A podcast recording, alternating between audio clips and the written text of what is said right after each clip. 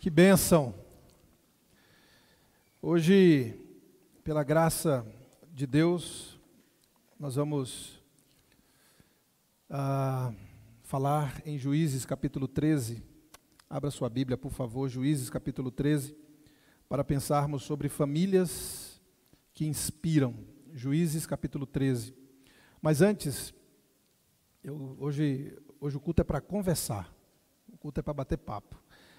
Então, eu lembrei ontem, ontem foi dia 1 de, 1 de maio, 1 de maio. E dia 1 de maio, eu lembrei ontem, tá, que eu estava fazendo aniversário de pastoreado nesta igreja. Glória a Deus. Ontem eu completei oito anos que aqui estou. Oito anos muitas águas já passaram. né? Foi, tem sido, né, pela graça de Deus, um tempo preciosíssimo. Nesses oito anos, foram oito anos de grandes desafios, de grandes bênçãos de Deus, de muitos batismos, de grandes aprendizados. Eu aprendi nesses oito anos que nem todo mundo vai ficar com a gente para sempre. Eu aprendi que, que as pessoas têm um tempo de história ao nosso lado, né? E por aqui passaram muitas pessoas, né? E já viveram, congregaram, é, desfrutaram da graça, da presença de Deus, aprenderam, me ajudaram, caminharam ao meu lado e algumas delas estão em outros lugares agora fazendo outras coisas. Mas eu aprendi que é exatamente isso que acontece. Mas eu aprendi outra coisa. Existirão aqueles que ficarão ao lado, a despeito do que for. Né? Para a gente chegar no que a gente chegou aqui nesta igreja com projetos que a gente tem, com a visão que a gente tem, que Deus tem nos dado. Uma visão, inclusive, abençoadora. Lembro-me, neste lugar aqui, no dia 1 de maio de 2013, 2013, né? 2013. Tem um tal de discurso de posse. E nesse discurso de posse, lembro-me que eu falei algumas coisas. E nesse discurso eu falei o seguinte: Deus vai usar essa igreja para abençoar centenas de outra igreja no estado de São Paulo, no Brasil e no mundo. Eu falei isso. Quando eu falei, eu não sabia de verdade o que seria ou como seria. Mas eu sabia que seria. E ao longo desses oito anos, Muitas coisas foram tratadas aqui para chegar aonde nós chegamos. E me sinto orgulhoso, porque muitos do que eu estou olhando aqui agora, nesse momento, muitos do que eu vi dos irmãos, não é? No culto da manhã, às oito e meia da manhã, e muitos dos que eu vi no culto das 17 horas, que acabaram de sair daqui para vocês entrarem, muitas daquelas pessoas não estavam aqui quando eu cheguei. A grande, esmagadora maioria não estavam. Quando eu cheguei. E Deus trouxe. E Deus me trouxe para cá por você. Para que de alguma forma, alguma coisa que a gente fizesse nesta igreja pudesse tocar o seu coração, mudar a sua história de alguma forma, para que você estivesse aqui. E para que você permanecesse aqui firme, para que você criasse seus filhos aqui. Eu olho para muitas muitos rostinhos aqui hoje. Né? E eu fiz isso, eu fiz questão de olhar um por um, como eu estou olhando aqui agora. E eu vejo que a grande maioria de vocês não estavam aqui quando eu cheguei e agora estão. Isso me orgulha muito, porque tudo foi preparado por Deus para você.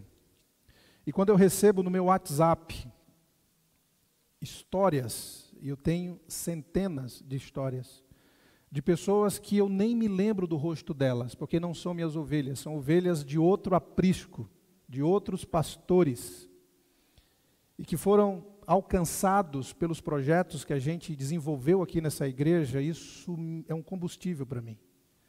Eu me alegro, eu me encho da presença de Deus, eu falo, vale a pena todos os percalços, todas as pedras que Satanás coloca pelo meio do caminho. Vale a pena? Vale muito a pena. Gente, a nossa igreja, ela tem abençoado centenas de outras igrejas. Essa igreja, na rua São Paulo 160, em Tabuão da Serra, uma igreja pequena. Quando aqui cheguei, tinha 300, oh, desculpa, tinha 70 pessoas aqui, congregando nesta igreja. Antes da pandemia, nós tínhamos quase 400 pessoas frequentando a nossa igreja. Depois da pandemia, eu tenho uma certa dúvida. de verdade, né, para descontrair, né? Algumas pessoas, é, infelizmente, né, falo isso com tristeza no meu coração. Algumas pessoas foram, sabe, nevoeiro? Sabe nevoeiro? Algumas pessoas foram fazendo assim, ó.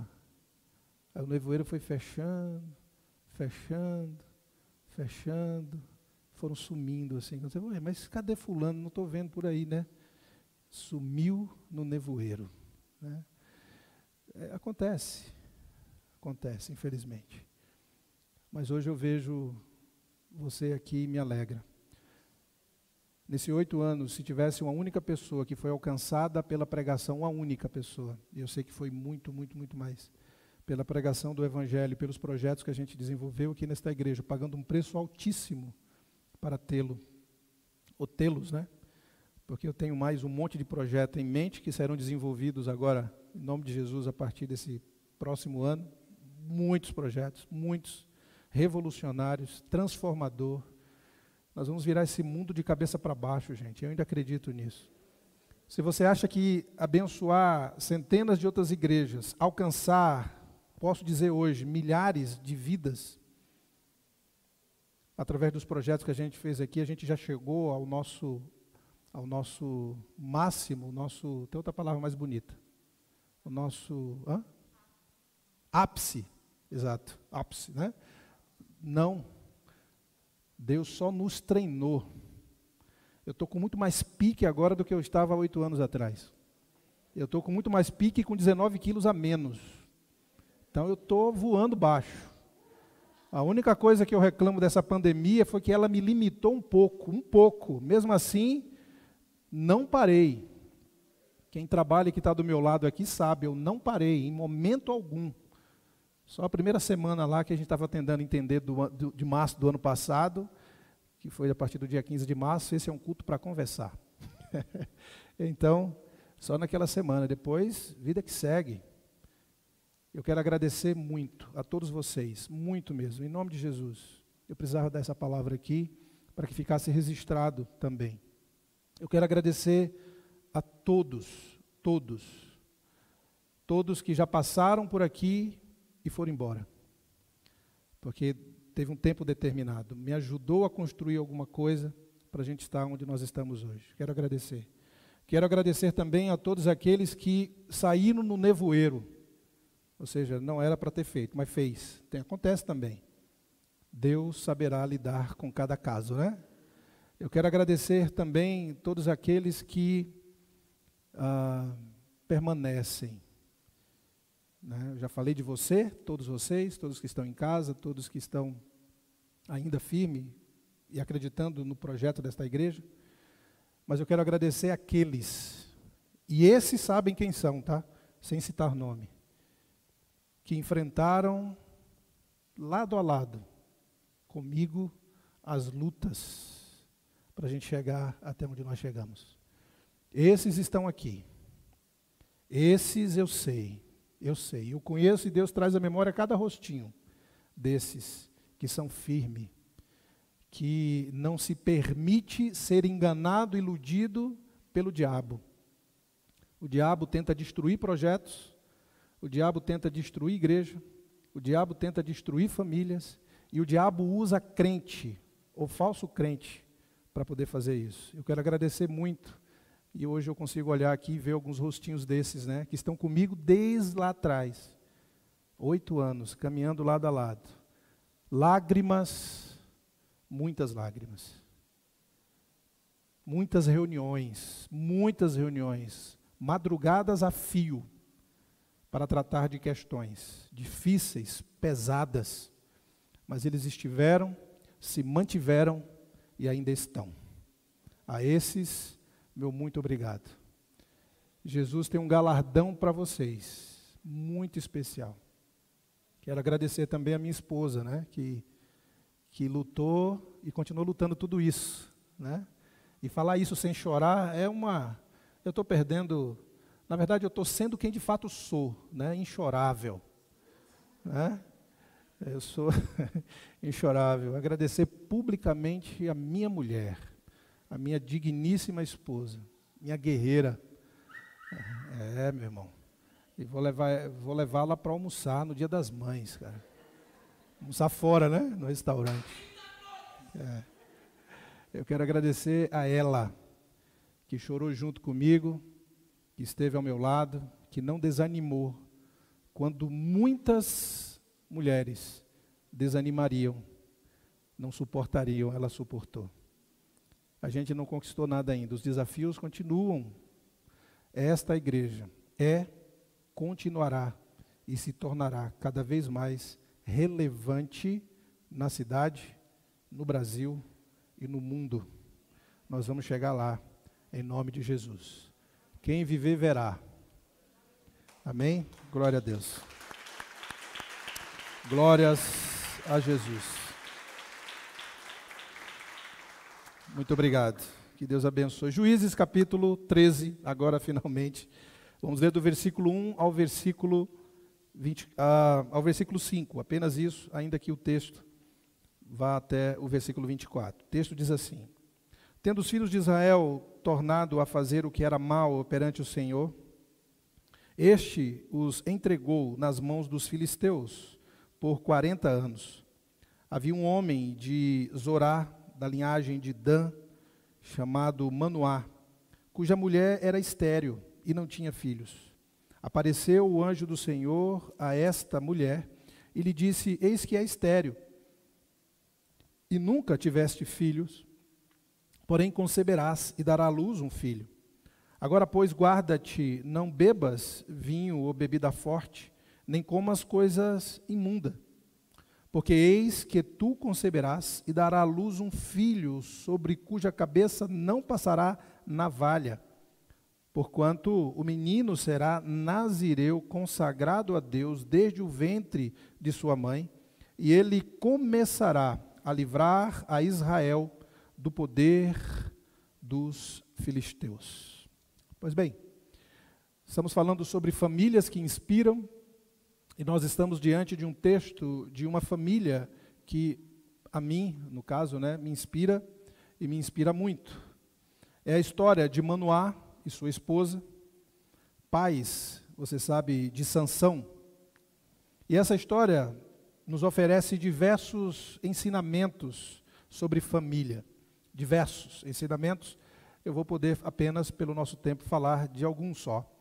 Mas lembrando que esta mensagem e todas as nossas mensagens de domingo, seja eu pregando, seja outro pastor pregando, amanhã, segunda-feira, já está no nosso Instagram o resumo dela, para que você possa, querendo, né, obviamente, uh, consultar o texto, aprender mais, enfim, tá bom? Todas as nossas mensagens vai para o Instagram resumida. Então esse texto é um texto básico e conta a história de um casal que lutava com as dificuldades da vida é, na época, né? Numa época é, de extrema pobreza e servidão, mas uma época também em que esse casal lutava, que era uma época de jugo, né? Através dos filisteus. Nós já vimos isso no versículo 1. Mas esse casal também, ou esta família, mantinha o direito de sonhar com uma abençoada vida em família, por meio do casamento, mas também por meio dos filhos. É a história de difícil para essa família, porque eles estavam vivendo, talvez, né, considerando aqui, um dos piores momentos da história de de Israel. O texto apresenta também a maravilhosa aventura, não é? De um abençoado encontro com Deus, que inclui uma intimidade daqueles que ouvem a voz de Deus, como também daqueles que falam com Deus. Nós encontramos Deus falando com essa família, abordando essa família, nos versículos 3 a 5, mas também dos versículos 13 ao 20. E nós ouvimos essa família falando com Deus em oração nos versículos 8, 12, no versículo 15 e 17. É uma troca, é uma intimidade muito grande deste casal com Deus, ao ponto de Deus os escolher para que eles pudessem trazer aquele mundo, não é? Vocês estão olhando para cá, eu pensei que estava passando o resumo aqui, mas não, né? trazer ao mundo aquele que haveria de salvar o povo de Israel dos filisteus. O texto bíblico que nós acabamos de ler também nos ensina sobre o caráter de Deus. Eu sempre falo, quando nos falhar a fé, quando alguma coisa roubar de nós a nossa convicção a respeito de alguma coisa uh, espiritual, quando a vida, o mundo, os pecados, o diabo, né, tentar de alguma forma atrapalhar, azedar o nosso relacionamento com Deus e nos deixar tristinhos, cabisbaixos, decepcionados e por aí vai, é importante a gente pensar e lembrar sobre o caráter de Deus. Quando a gente consegue compreender um pouco melhor o caráter de Deus, a gente não se decepciona com absolutamente nada. A gente não perde a mão, a gente não desiste, a gente não vira as costas, a gente se mantém firme a despeito das dificuldades que a gente possa passar. E não há uma única pessoa na face da terra que não vai viver em algum ponto da sua vida dificuldades. A vida não é um mar de rosas, nós sabemos disso. A vida não é só flores, né? felicidade, festa. Nós podemos inserir né, dentro desta vida várias coisas importantes e boas, mas nem sempre, em algum momento, a gente vai acordar como que não gostaria de ter acordado naquele dia. É possível que alguns dos irmãos que estão aqui hoje, outros que estão nos acompanhando de casa, possa estar aqui, mas a sua mente esteja em outro lugar, pensando outras coisas, refletindo outras coisas, não é? Talvez uma conta para pagar, um problema que precisa resolver, enfim, um desemprego, sei lá o quê, algum problema na empresa, na família, com o filho, com a esposa, vice-versa. São várias coisas que podem acontecer e é nestes momentos que a gente precisa compreender ou ter compreendido melhor sobre o caráter de Deus. E sobre o caráter de Deus, eu listei algumas coisas que essa família aqui nos ensina e nos inspira. Primeiro, a falando sobre o caráter de Deus, é preciso você compreender, e eu, como Manoá e a sua esposa compreendia, que Deus sabe todas as coisas. No versículo 3, olha o que Deus fala para esta mulher, dizendo, quando o anjo apareceu a ela, né? E diz: Eu sei que você é estéreo. Eu sei que você não pode ter filho. Eu conheço a sua história. Eu conheço a sua história não foi porque alguém me contou, eu sou o seu Deus e é por isso que eu conheço. Eu sei quem é você. Eu que permiti o seu nascimento através dos seus pais, foi eu. Eu conheço você. Conhecendo o caráter de Deus, irmãos, então a gente chega à conclusão de que Deus é Deus de todos nós. Não sei quantas pessoas nós temos hoje aqui presencial. Eu julgo um pouco mais de talvez 80 pessoas, não sei, não sei. Tá? Se o Dória souber disso, ele vai mandar a polícia aqui. Não tem problema. Vamos dizer que tem 80 pessoas aqui. Deus é Deus de todos nós. É óbvio que é. Ele é o seu Deus, ele, é, ele, está aqui, ele está agindo, ele está tratando, ele está trabalhando, ele está construindo algo aqui em nosso coração a partir desse culto, pelo simples fato de você ter deixado a sua casa, deixado as coisas que são importantes para você, inclusive o seu descanso, o seu sono, o seu passeio, a visita a alguém, sei lá, coisas que são importantes para você para estar aqui. Então você considera é Deus importante e então ele está agindo coletivamente. Mas, sobretudo, ele é seu, exclusivamente seu. Consegue compreender isso? Ele é aquele que te conhece é, no íntimo. Aquilo que nem você sabe a respeito de você, Deus sabe. Aquilo que as pessoas mais íntimas, mais próximas a você, talvez o seu marido, a sua esposa, talvez seu pai, seu filho, as pessoas mais próximas a você, ele, ele tem detalhes da sua vida que não sabe sobre você.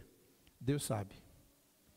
Eu não sei se a esposa de Manoá falava para as amigas, naquele papo de amigas, tomando um chazinho da tarde, né, é, fazendo uma live com as amigas, que a irmã Cris Belmiro faz live todo dia agora. Está uma benção esse negócio da live da, da irmã. Acompanhem no Instagram, né, irmã Cris? É uma benção lá. De vez em quando, quando posso, eu assisto. Então, não sei que naquela, naquela live com as amigas, a esposa de Manoá falava: Olha, eu tenho uma tristeza no meu coração, e a tristeza que eu tenho é porque eu não posso ser mãe. Talvez ela nunca tenha falado isso na live, no encontro de chá, comendo um bolinho da tarde, mas Deus Sabia. Compreende isso. Ele é Deus de uma nação inteira. Ele é Deus do mundo inteiro. Ele é Deus que cuida do universo. Algumas pessoas dizem: Ah, não vou pedir isso para Deus, não. Deus é ocupado demais. Bobinho. Isso é bobagem. Ele é seu. Ele te conhece na intimidade.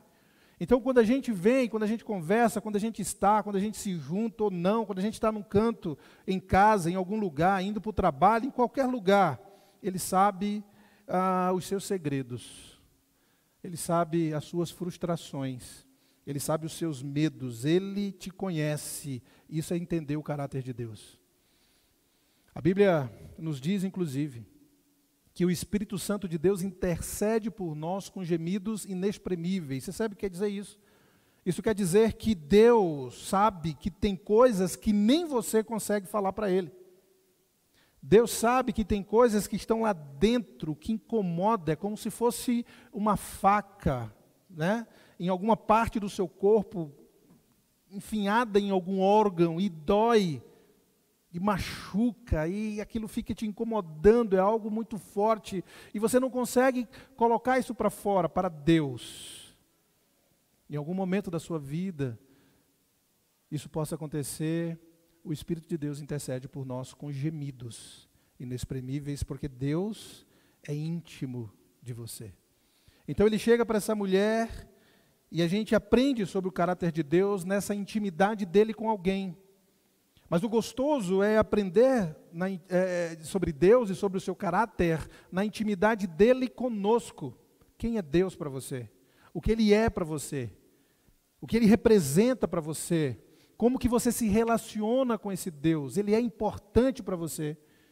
É isso que Deus quer de nós. Então é preciso conhecer Deus para que a gente não se assuste como ela não se assustou a princípio com a presença desse anjo que veio falar com ela. Ainda sobre o caráter de Deus, Deus se importa com as nossas angústias pessoais, ainda no versículo 3.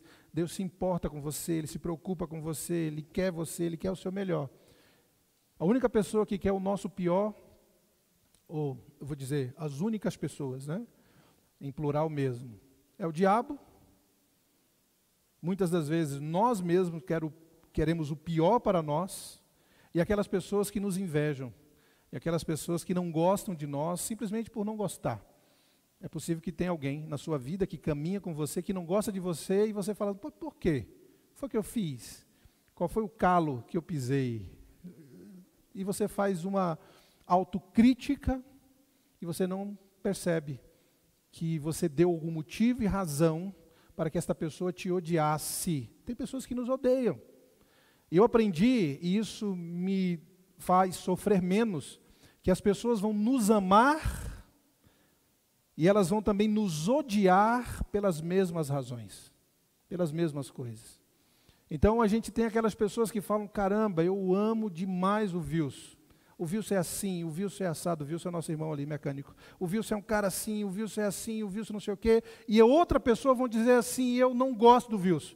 Por que você não gosta do Wilson? Porque o Wilson é assim, o Wilson é não sei o quê. As mesmas coisas que eu considero como qualidades e como importante e que me faz ser apaixonado por ele, amá-lo e gostar dele, e gostar da presença dele. Outros não vão gostar exatamente pelas mesmas coisas. Então, quando a gente entende isso, a gente sofre menos a gente sofre menos. Ai, meu Deus, eu estou mal, depressivo, porque alguém, fulano, não gosta de mim, ela passa por mim, não fala comigo, ela não vira cara, ela não me suporta. Ai, meu Deus, o que, é que eu faço? Eu vou me trancar no quarto e vou ficar lá até ela decidir gostar. Isso não existe. Outros gostam de você pelas mesmas coisas que alguém deixou de gostar. Deus se importa com as nossas angústias, com os nossos sofrimentos. E mais ainda, versículo 5, vai dizer, pensando ainda sobre o caráter de Deus nesse ponto, diz que Deus age em nosso favor. Olha o que ele diz no versículo 5. Porque eis que tu és, ah, desculpa, porque eis que tu conceberás e darás à luz um filho. É mais ou menos assim, pense comigo, a bênção vai chegar. Sabe como é que é? A bênção vai chegar. Qual o seu problema? Aonde que está a dificuldade? Aonde você está vivendo? Aonde você imprime maior preocupação? Aonde te traz mais sofrimento e dor, angústia? Aonde você sofre de verdade? Aquele ponto lá. Se você confia em Deus, é o que ele faz aqui com essa mulher. Ele vai agir ao seu favor. Quando a gente conhece o caráter de Deus, irmãos, a gente não perde a esperança a gente diz não é possível. Quando todos estão dizendo que é impossível, não dá, não pode, não sei o quê, e colocando problemas e mais problemas, e eles dão uma, uma, uma vasta, né, um, vastas é, motivos, né, vastos motivos para dizer que não será possível, você precisa continuar crendo que é possível. Afinal de contas, o nosso Deus é o Deus do possível. Hã? Não. Deus é Deus do impossível. Tudo aquilo que escapa ao controle nosso, dos médicos, dos advogados, enfim, dos bancários, banqueiros, né, que são donos do banco, dos banqueiros, etc. Tudo isso que, que escapa ao nosso controle, a gente precisa continuar crendo, crendo, crendo, crendo, crendo. Isso é conhecer o caráter de Deus. Pensando sobre o caráter de Deus, a gente precisa também entender que Deus tem mandamentos para aqueles que desejam abençoar. É o que ele diz no versículo 4. Olha, eu vou abençoar a sua vida, mas tem um negócio aqui que você precisa cumprir. Ele diz no versículo 4: Agora, pois, guarda-te. Olha o que ele diz para essa mulher, até então estéreo. Não bebas vinho ou bebida forte, nem comas coisas imundas meus irmãos, Deus tem sempre mandamento. Não é que Deus quer trocar com você a bênção, não é isso. É que Deus quer que a bênção que Ele te der sirva de testemunho. Entenderam isso? Então Ele fala para você assim: olha, veja bem, eu, eu vou derramar bênção sobre a sua vida. Mas tem um negócio aqui que eu peço que você não faça.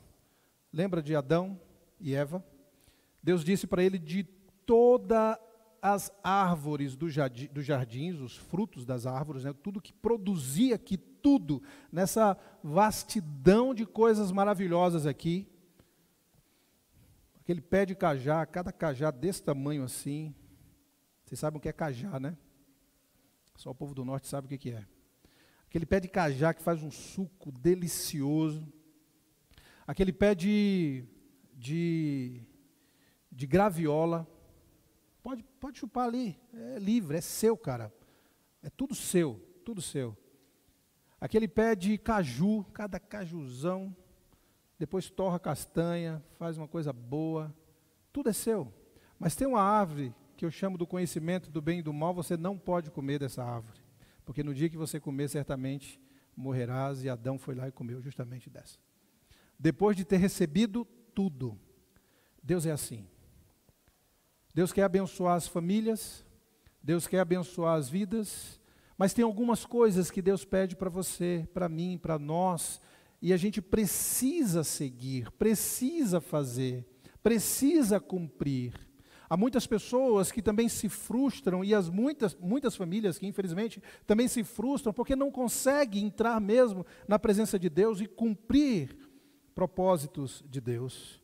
Deus tem mandamentos, irmãos. Deus não é nenhum alienado que vai deixar a gente ah, naquela fala que eu acho extremamente errada, né? A Deus dará. Eu acho isso errado. Se é Deus que vai dar, então é coisa boa, né? E às vezes a gente fala assim: ah, fulano está ali, a Deus dará. Tipo, Deus é qualquer um que vai, não vai fazer nada por ele. Deus faz. Essa família, irmãos, eles tinham que conhecer o caráter de Deus. E eu quero que você se inspire com, justamente com essas informações, né? Sobre o caráter de Deus, né? Deus, ele conhece todas as coisas, ele sabe a sua angústia, ele trabalha ao seu favor, ele age ao seu favor. Deus traz mandamentos para a sua vida. Deus quer abençoar o seu povo por meio de você. Porque ele diz no versículo 5, dizendo o seguinte, final, parte B, a parte final do versículo 5, quando ele diz, e ele, se referindo a Sansão, filho de Manoá, dizendo, e ele começará a livrar a Israel do poder dos filisteus. Quando a gente crê no poder de Deus, nas bênçãos de Deus, e a gente segue as orientações de Deus, a nossa família, como foi a família de Manoá, vai trazer salvação para outras famílias. Veja bem, esse povo estava 40 anos, irmãos, 40 anos sobre o jugo dos filisteus. E agora vai nascer um garoto, uma criança, de um casal estéreo de um casal que não poderiam ter filho, e Deus vai usar esta pessoinha que vai nascer, vai se tornar grande, já consagrado a Deus para livrar o povo dele. Eu todas as vezes que eu apresento uma criança aqui, eu não sei se vocês já perceberam, mas eu faço uma oração. Dentro da minha oração, eu coloco algumas frases. Uma delas é o seguinte: Senhor, que esta criança possa ser usada pelo Senhor ousadamente. Que essa criança possa ser um instrumento de Deus em todo o mundo. Sabe por quê? Porque eu creio nisso. Talvez o seu filho vai mudar a história de uma cidade. Talvez o seu filho ou o seu neto vai mudar a história, a sua descendência vai mudar a história de, uma, de um estado, de um país, do mundo. Por que não? Talvez a sua família, alicerçada em Deus, convicta em Deus, vai mudar a vida de uma outra família no prédio onde você mora, na rua onde você mora, no trabalho onde você ganha o seu sustento. Deus pode, irmãos, Deus salva as famílias para que essas famílias inspirem outras famílias.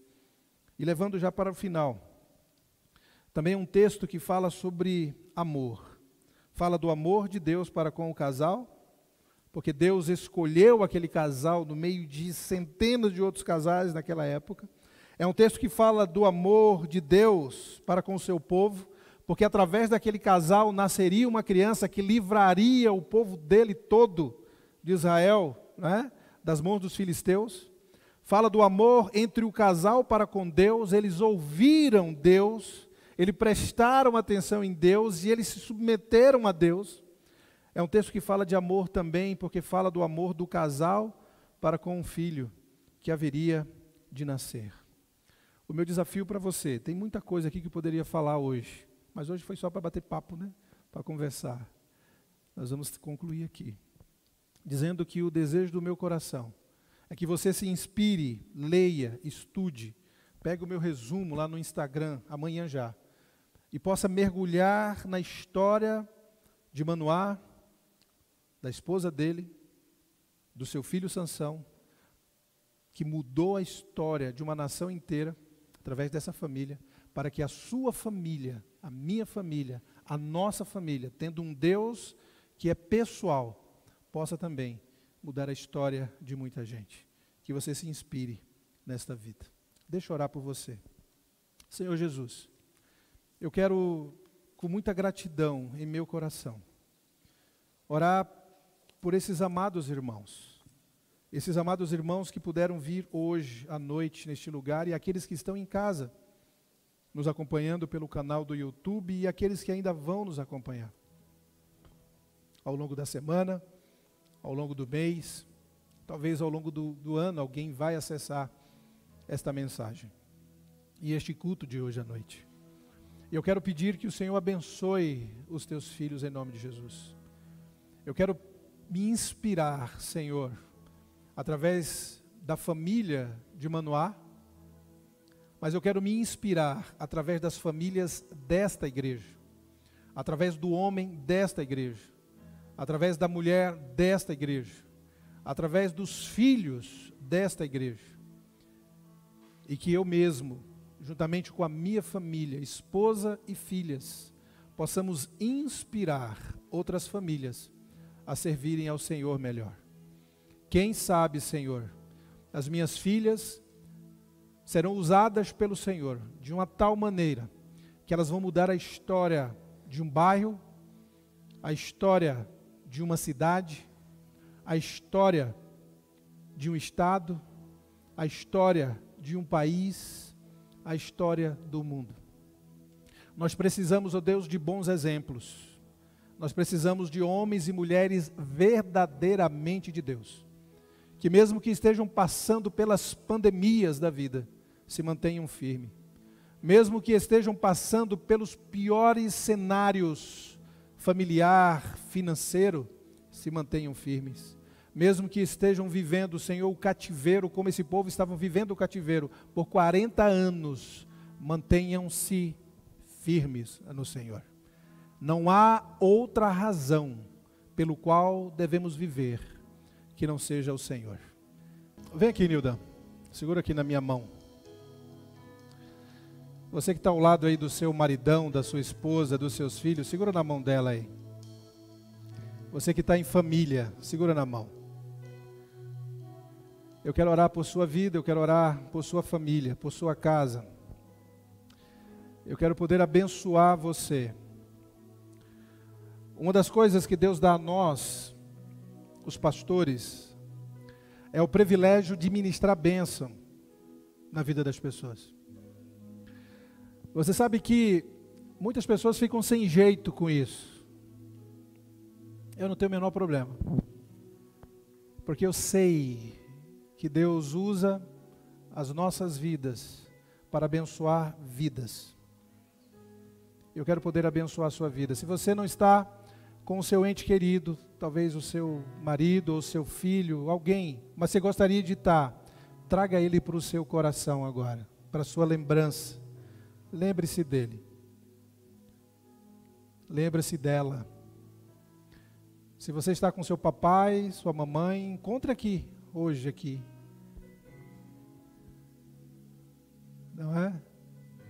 Seu marido, sua esposa.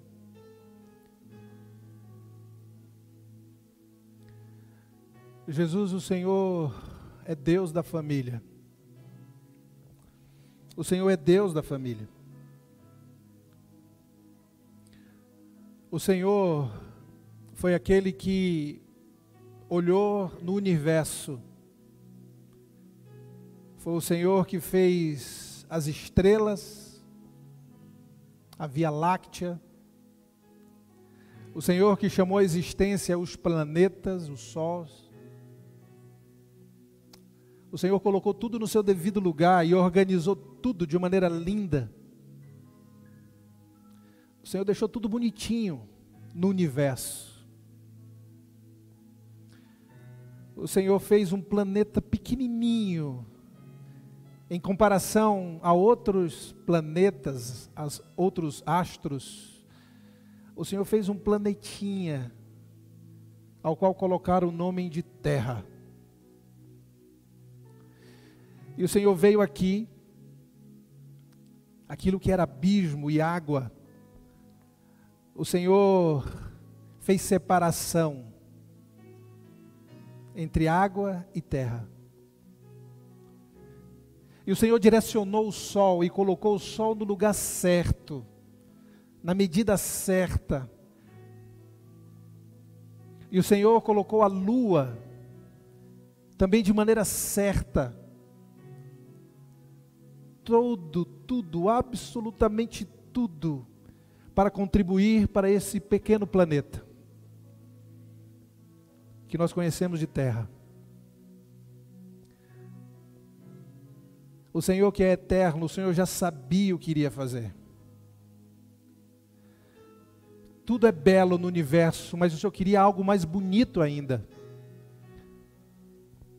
E o Senhor fez alguém que tem a sua imagem e a sua semelhança. O Senhor fez o homem. E o Senhor vendo que aquele homem precisava de uma adjuntora, de uma companheira, do próprio homem tu fizestes a mulher. Ah, Deus. E ao fazer a mulher, o Senhor os uniu de maneira perfeita e gloriosa. Aleluia. E o Senhor celebrou o casamento dos dois. E o Senhor abençoou e disse: O que Deus ajuntou, o homem não separa. Deixará o homem pai e mãe, unir-se-á a sua mulher, e serão os dois uma só carne. E o Senhor abençoou esse casal. E o Senhor, através dele, abençoou as famílias. Família essa, Senhor, que se tornou alvo de Satanás. Família essa que se tornou alvo do inimigo. Família essa que foi, oh Deus, atacada ferrenhamente e covardemente por Lúcifer, o diabo e posteriormente ele envia os seus emissários em todos os lugares, em todas as famílias, tentando destruir as famílias. Mas, Pai querido, o Senhor trouxe a resposta. A resposta é a igreja. E o Senhor veio a este mundo, Senhor, na pessoa do Senhor Jesus Cristo e o seu primeiro e grande milagre foi feito justamente num casamento, valorizando a família do início e quando o Senhor volta agora para retomar a direção desse, dessa família. Oh Jesus, como nós temos sido atacados. Atacado pela televisão, pela internet, pessoas sendo usadas, instrumentalizadas pelo diabo para destruir, desfazer a família.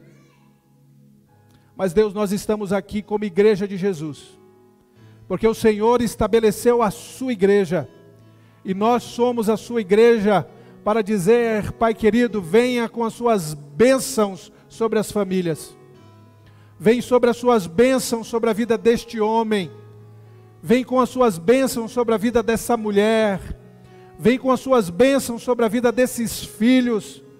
Vem com as suas bênçãos sobre a vida dessas famílias. Por favor, Senhor, para que o diabo não toque nessa família. Para que o diabo não esmoreça essa família. Para que o diabo não destrua essa família. Nós clamamos ao Senhor agora, Senhor, cubra essa família com as suas bênçãos extraordinárias. Cubra essa família com a sua proteção Cubra essa família, Senhor, com o seu cuidado, com o teu espírito. Coloca juízo na cabeça deste homem, na cabeça desta mulher, para que ele tenha a responsabilidade de pai, de esposo, desta mulher, para que ela saiba, Senhor, o seu papel de esposa, de mãe. Pai querido, não deixe que o diabo toque na família nós estamos, ó oh Deus, ao longo deste mês, clamando pela família, abençoando a família, pedindo ao Teu Espírito Santo que entre nos lares, entre nas casas, entre nas famílias, Senhor, e faça uma revolução. Que seja um mês de união, que seja um mês de bênçãos, que seja um mês da Tua glória sobre as casas, sobre os Teus filhos. Abençoa os lares, Senhor que este homem, que esta mulher, viva para a glória do Senhor. E viva, Senhor, em família, homem e mulher. Que este marido, Senhor, segure na mão da sua esposa e a abençoe. Marido, ore por sua esposa agora em nome de Jesus.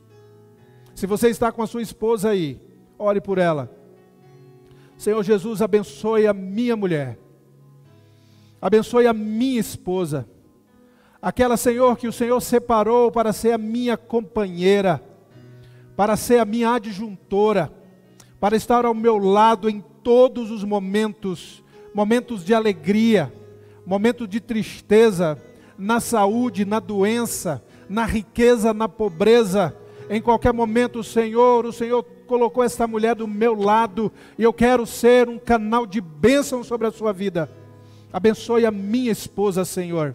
Abençoe a Nilda, que ela seja cheia do teu Espírito Santo que ela seja completa pelo Senhor, cheia da presença do Senhor, e como ela tem sido Deus até aqui, que ela continue sendo bênção, bênção no reino, bênção no casamento, bênção, Senhor, para a igreja, bênção para a família, cuide dela em nome de Jesus. Mas juntos, Senhor, nós queremos orar pelos nossos filhos, casal, ore pelos seus filhos, juntos agora Senhor Jesus, abençoa os nossos filhos. Eu estou orando junto com a minha esposa aqui. Abençoe as nossas filhas, Senhor. Que elas sejam cheias da presença do Senhor.